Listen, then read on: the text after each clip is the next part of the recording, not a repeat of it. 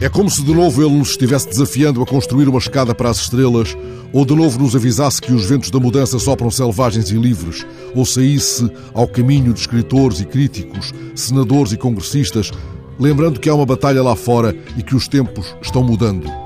Quantas estradas, pergunta ele com antigo vigor, quantas estradas deve um homem percorrer para ser chamado homem? A resposta, é ele ainda, a resposta está soprando no vento. Ao longo da nossa vida, o vento nunca deixou de nos trazer as suas palavras, desassossegando-nos, tão leves, por isso o vento as fez vogar na forma de canções, e tão densas como as nuvens com o seu bojo de chuva, e tantas vezes fomos com ele à chuva. O poeta com música, assim lhe chama hoje Fernando Sobral, numa fórmula feliz no imprescindível caderno Weekend, procura-nos no estremecimento da manhã, do mesmo modo que incessantemente procura o tocador de tamborete e lhe pede que toque para ele uma canção. Nosso irmão em fúria e desamparo oferece a sua grande cama de metal, lei, lady lei, mas é o sono leve e sobressaltado. E lá vai ele, entretanto, com um pé na plataforma do comboio de regresso a New Orleans. Ou já interpela Mr. Jones. Algo está acontecendo aqui, mas você não sabe do que se trata. Sabe, Mr. Jones? Você leu todos os livros de Scott Fitzgerald, tem um vasto conhecimento literário, já se sabe.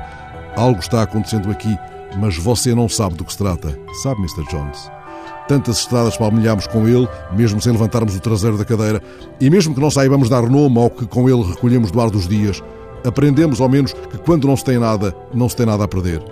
É tão forte a chuva que irá cair, lá está o aviso deste velho companheiro a quem Joaquim Sabina chama hoje no El País poeta torrencial.